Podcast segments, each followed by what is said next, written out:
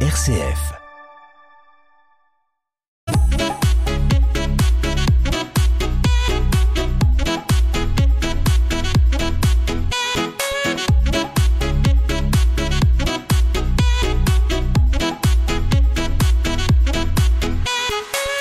Bienvenue dans Culture Mag. Aujourd'hui, émission un petit peu spéciale parce que nous nous intéressons à une collection singulière. Il s'agit de celle du père Bertrand Chevalier, recteur du sanctuaire de Béhuard, qui collectionne depuis nombre d'années des cahiers d'écoliers. Minouche Serrault l'a rencontré pour nous. Interview.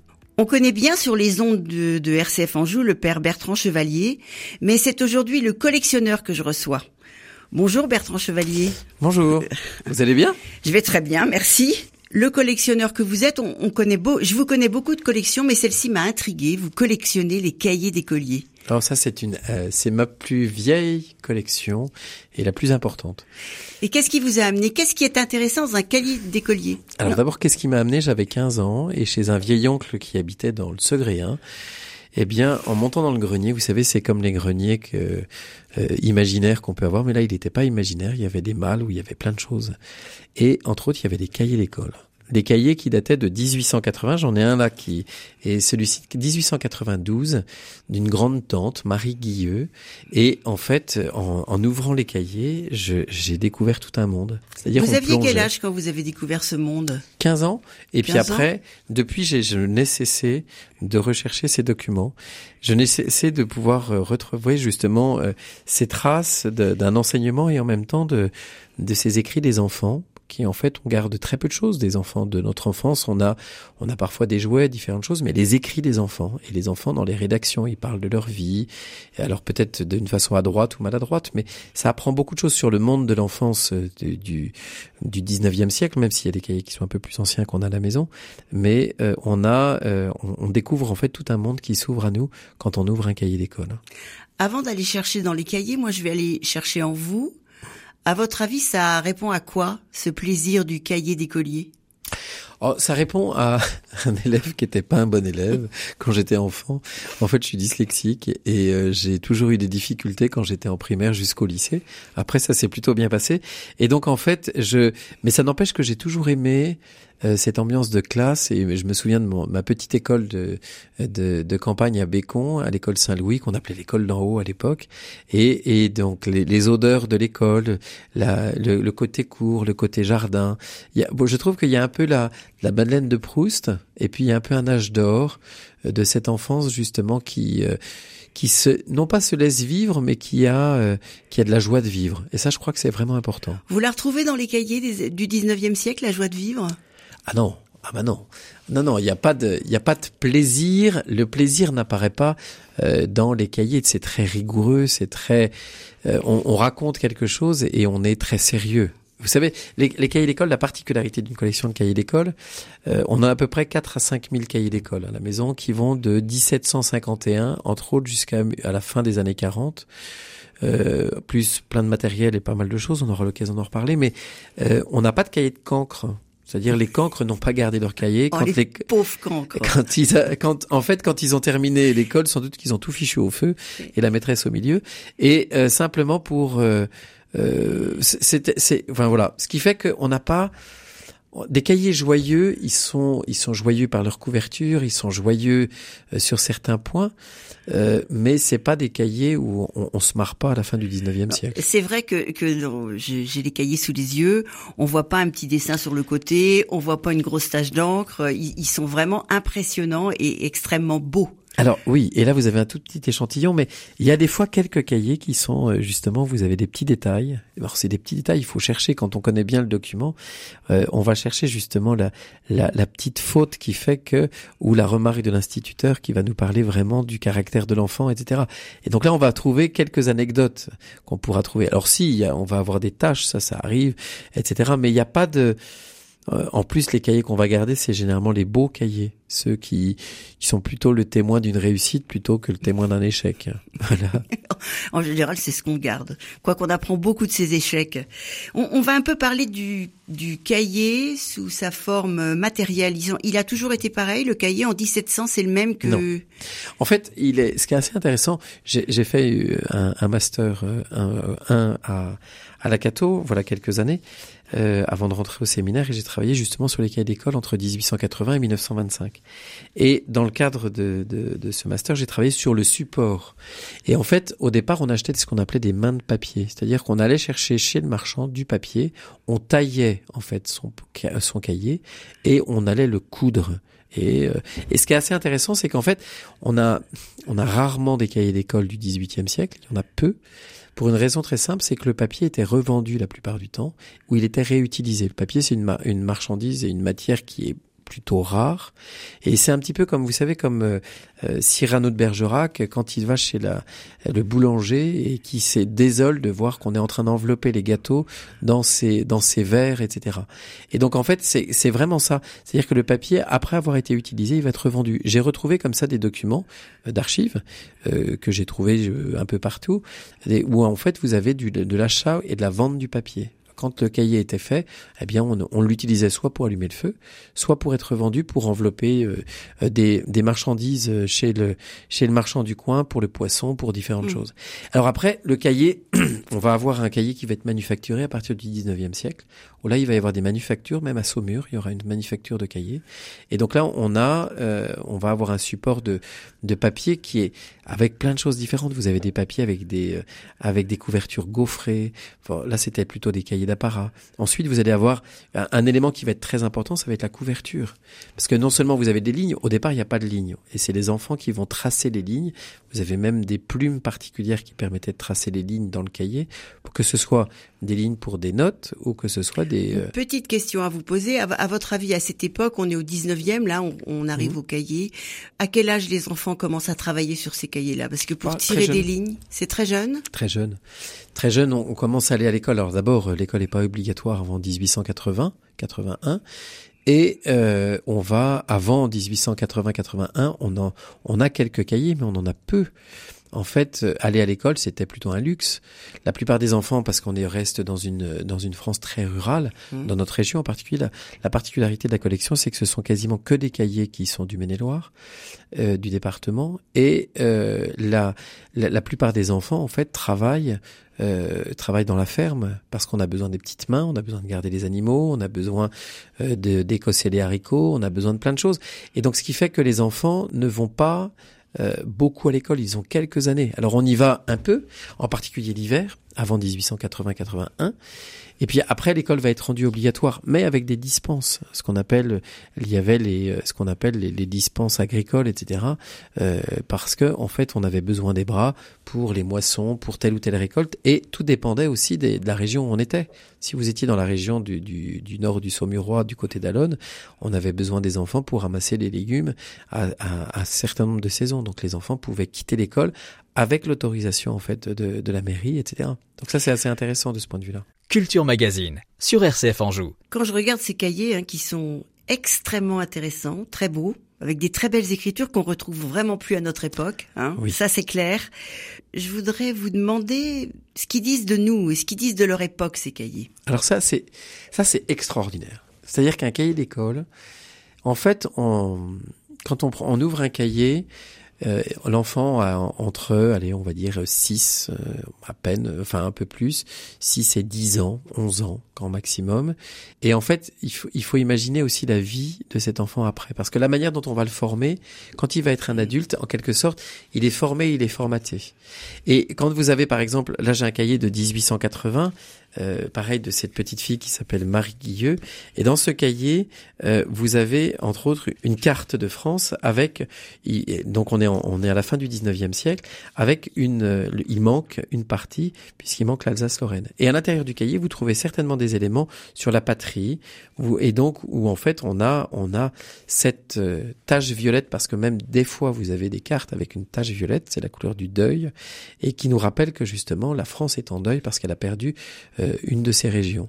Et donc il va falloir, on va, on va mettre sous le regard de ces enfants depuis 1870, eh bien cette honte en quelque sorte nationale, où petit à petit on va former les jeunes à ce désir de reconquérir cette cette part de la patrie qui a été perdue. Et c'est ce qui, en fait, en 1914-1915, ce sont des sont les enfants qui ont été formés en 1890 euh, eh bien en fait ce sont des adultes. Et donc on a, on les a formatés avec des poésies, avec des textes, avec des rédactions, avec différentes choses, où petit à petit, ben, ils ont en tête justement cette, ce patriotisme qui fait qu'un jour il faudra libérer nos frères qui ont été, euh, euh, qui ont été occupés et qui sont occupés. Ça c'est intéressant. Après il y a ça, mais les cahiers disent beaucoup de choses aussi d'une société. Attendez, Père Bertrand Chevalier, je vais rappeler à nos auditeurs que nous sommes toujours sur Culture Magazine, qu'on parle des cahiers d'écoliers avec un Père Bertrand Chevalier qui ne tarit pas et que j'ai beaucoup de mal à couper, hein, et pour essayer de et qui nous passionne en, tout cas. Donc, euh, je vous redonne la parole parce que c'est très intéressant de se dire que on peut vraiment très sincèrement formater les esprits et qu'on peut le voir à travers un cahier. Ah bah bien entendu parce que un enfant, il arrive avec un esprit qu'il va falloir former. Et donc à la maison, et il faut imaginer en milieu rural, parfois il y avait peu de culture. les, personnes qui avaient une autorité dans un village, c'était le curé, le maire, l'instituteur et euh, le médecin. Et donc à l'intérieur, en fait, on va former l'esprit des enfants. Donc qu'est-ce qu'on va leur apprendre? Dans, un premier temps, on va leur apprendre à lire, à écrire, mais pas écrire n'importe quoi. On va pas écrire une, simplement ce qui nous passe par la tête.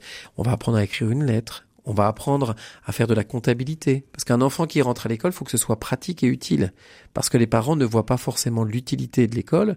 Et donc l'enfant, s'il a passé une journée à l'école, il faut que le soir, eh bien, il soit capable de rendre ce qu'il a reçu.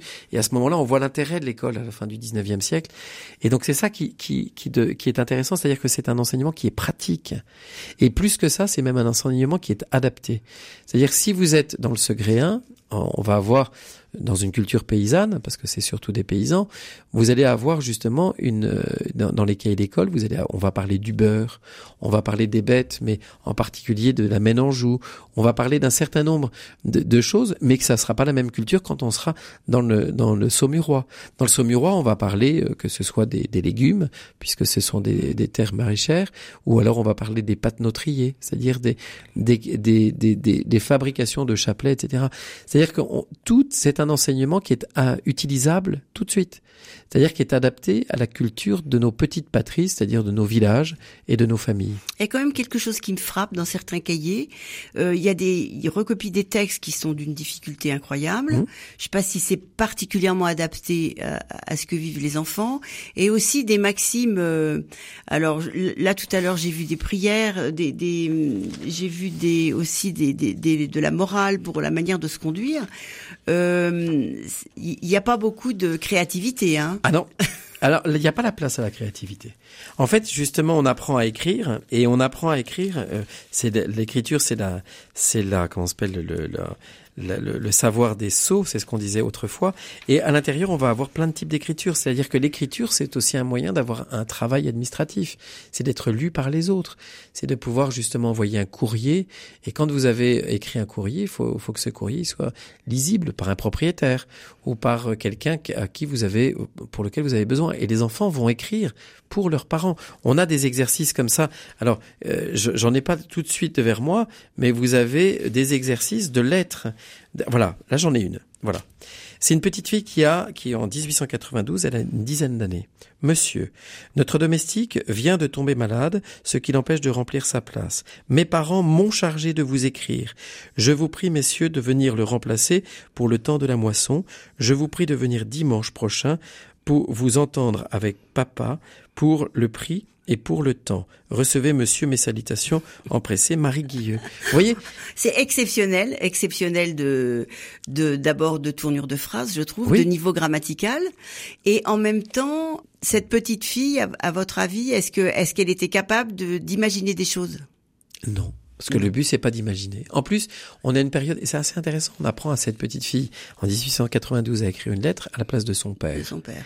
Ça veut dire qu'on parle, il y a quand même quelque chose de même de l'émancipation. C'est-à-dire que cette, cette jeune fille, qui va devenir une femme, elle va avoir l'aptitude, justement, d'aider son père concrètement. Et, mais, mais par contre, on va l'aider dans un cadre. Il y a un cadre très précis. Il n'y a pas de place. Il n'y a pas de place pour la fantaisie. Alors, la seule lieu où il y a de la fantaisie, c'est la couverture de cahiers d'école, où il peut y avoir des couvertures qui sont agrémentées, un peu de publicité parfois. Bertrand Chevalier, on est toujours sur Culture Magazine. On parle de vos fameux cahiers d'écoliers. J'aimerais savoir si dans ces cahiers, on peut voir euh, des cahiers de l'école laïque et des cahiers de l'école catholique et y voir euh, une opposition, par exemple. Une opposition? Je ne parlerai pas d'opposition.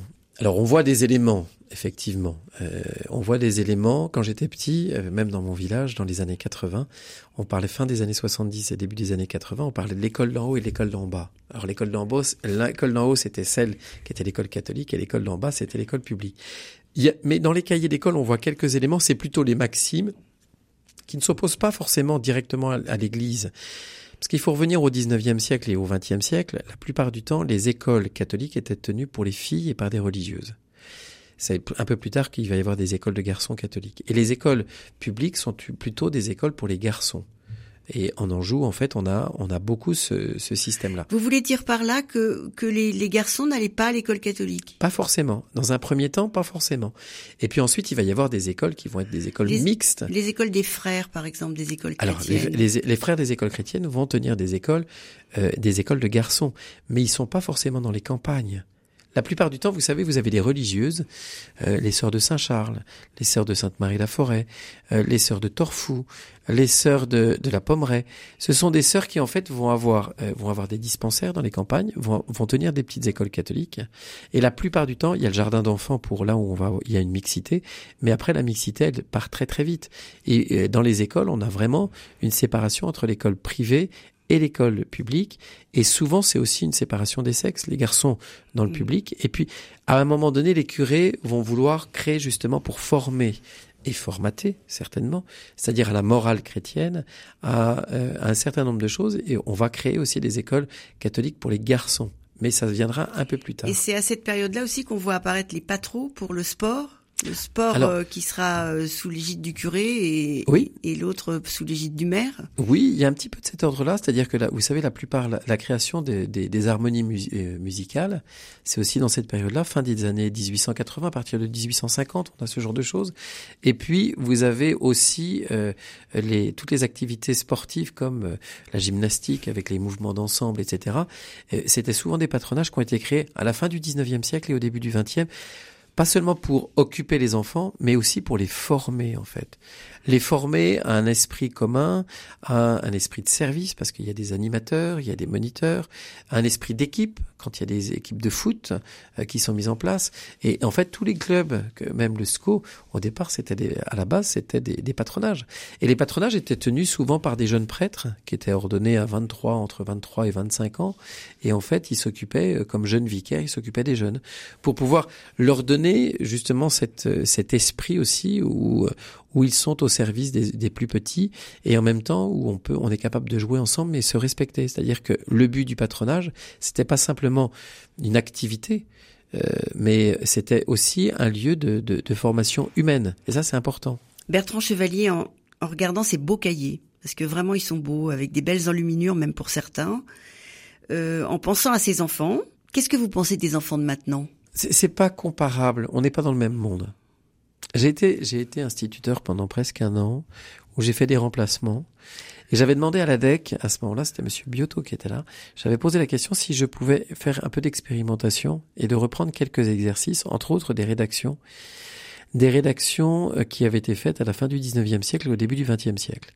Et j'avais posé la question, est-ce qu'on peut, euh, est-ce qu'on peut simplement avoir les mêmes sujets, puis on va voir un peu la réaction des enfants? Et c'est intéressant parce que c'est, on voit bien que vous parliez tout à l'heure de créativité. Et les enfants d'aujourd'hui ont une certaine créativité. Et en même temps, quand vous êtes à la campagne, j'avais fait des remplacements en ville et en campagne, on voit bien que la créativité n'est pas la même. Parce qu'il y a des écrans qui, qui sont parfois des parasites ou qui sont vraiment des écrans, c'est-à-dire qui nous empêchent même de voir au-delà et ou de voir ce qui nous entoure. Et donc on voit, on voit bien qu'il euh, y a peut-être pas la même rigueur en tant que telle. C'est-à-dire qu'à l'époque, il fallait être très efficace. On a très peu de temps. À cause justement de, de ces périodes agricoles où il fallait envoyer les enfants, période d'été, etc. Mais aussi parce qu'il fallait se, se, dépêcher. En quelques années, il fallait que l'enfant ait un bagage, en quatre ans à peu près, mmh. un bagage pour qu'il soit capable de se débrouiller dans la vie, d'écrire, de faire sa comptabilité, de lire, de s'intéresser au monde, d'avoir une ouverture justement sur sa patrie, parce que c'était une notion qui était très importante, et donc euh, sur son pays, etc. Donc c'est comme ça qu'on avait par exemple le livre Le Tour de France des, de deux enfants, qui a été lu à partir de 1870 jusque dans les années 60, où on apprenait à découvrir la géographie de notre pays, la richesse de notre pays, l'histoire de notre pays. C'est-à-dire qu'en très peu de temps, il fallait tout apprendre et avoir un petit bagage et le certificat d'études venait euh, tout simplement le authentifier cette capacité que vous aviez. La difficulté pour les cahiers, ce sera de traverser les, les dizaines d'années à venir ou les centaines d'années à venir parce que probablement euh, ces écrits-là, on les retrouvera plus. Alors on les... les cahiers quand même deviennent désuets dans un monde informatisé. Ça c'est vrai. Ça c'est vrai. Et en même temps et en même temps on a récolté avec euh, parce que cette collection on l'a poursuit avec mon père. Et avec papa on essaye de récolter aussi des cahiers du monde entier. Donc des cahiers qui viennent de Chine qui viennent d'Afrique du Nord ou de d'autres pays. Et, et on s'aperçoit que effectivement on a on a de plus en plus euh, le virtuel qui s'installe et de moins en moins l'écriture à la main. Alors même si aujourd'hui on a toujours les cahiers qui existent, euh, qui sont, au bout du compte, les couvertures sont moins belles qu'autrefois, elles sont moins illustrées. Il n'y a plus de publicité, il n'y a plus les, il y a plus les buvards publicitaires, il n'y a plus, il y a plus l'odeur sans doute de, de l'encre. Euh, bon, c'est une autre manière de voir, c'est-à-dire l'écriture en tant que telle a perdu ses lettres de noblesse. À une certaine époque, c'était vraiment, on pouvait obtenir des emplois dans l'administration parce qu'on écrivait bien. Aujourd'hui, on a besoin de savoir taper à l'ordinateur et l'écriture qui était vraiment le, le on voit des cahiers qui sont absolument extraordinaires. Euh, l'écriture était vraiment un témoignage aussi d'une d'une capacité à, à, à mettre du beau dans son quotidien. Maintenant, le cahier, il est plus ordinaire, il est plus, voyez, il est plus ordinaire. Il a moins de saveur, je trouve un petit côté triste, hein, cette conclusion, mais non, Pas, pas, trop de nostalgie. On, non, non. On va s'arrêter là. Je sens que vous avez encore envie de parler, mais on va s'arrêter là. Il y a tellement de choses à dire. Il y a tellement de choses à dire, en tout cas, sur ces cahiers d'écoliers. Merci Bertrand Chevalier. On espère, ou moi j'espère, un jour, voir cette collection exposée quelque part. Alors, je lance un appel. Si on pouvait avoir un endroit, quelqu'un qui nous aide à mettre sur pied cette exposition. Merci beaucoup. Voilà, l'appel est lancé. Un grand merci à Minouche Chéreau pour cette interview et ce sujet très intéressant que sont euh, les collections de cahiers d'écoliers. Justement, de petits papiers, il en est question tout de suite avec Régine et son fameux titre qui date de 1966. Laissez parler les petits papiers, à l'occasion papier chiffon, puisse-t-il un soir papier buvard vous consoler Laissez brûler les petits papiers, papier de riz ou d'Arménie, qu'un soir il puisse, papier maïs, vous réchauffer un peu d'amour, papier velours, et d'esthétique, papier musique, c'est du chagrin, papier dessin, avant longtemps, Laissez glisser papier glacé, les sentiments papier collant. Ça impressionne papier carbone, mais c'est du vent. Machin, machine, papier machine. Faut pas se leurrer, papier doré. Celui qui touche, papier tu mouches. Et moitié fou, c'est pas brillant papier d'argent, c'est pas donner papier monnaie, où l'on en meurt papier à fleurs, où l'on s'en fout.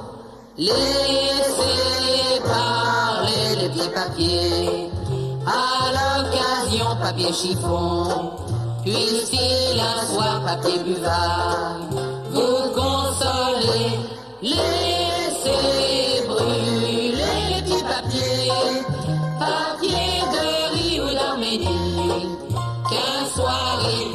riz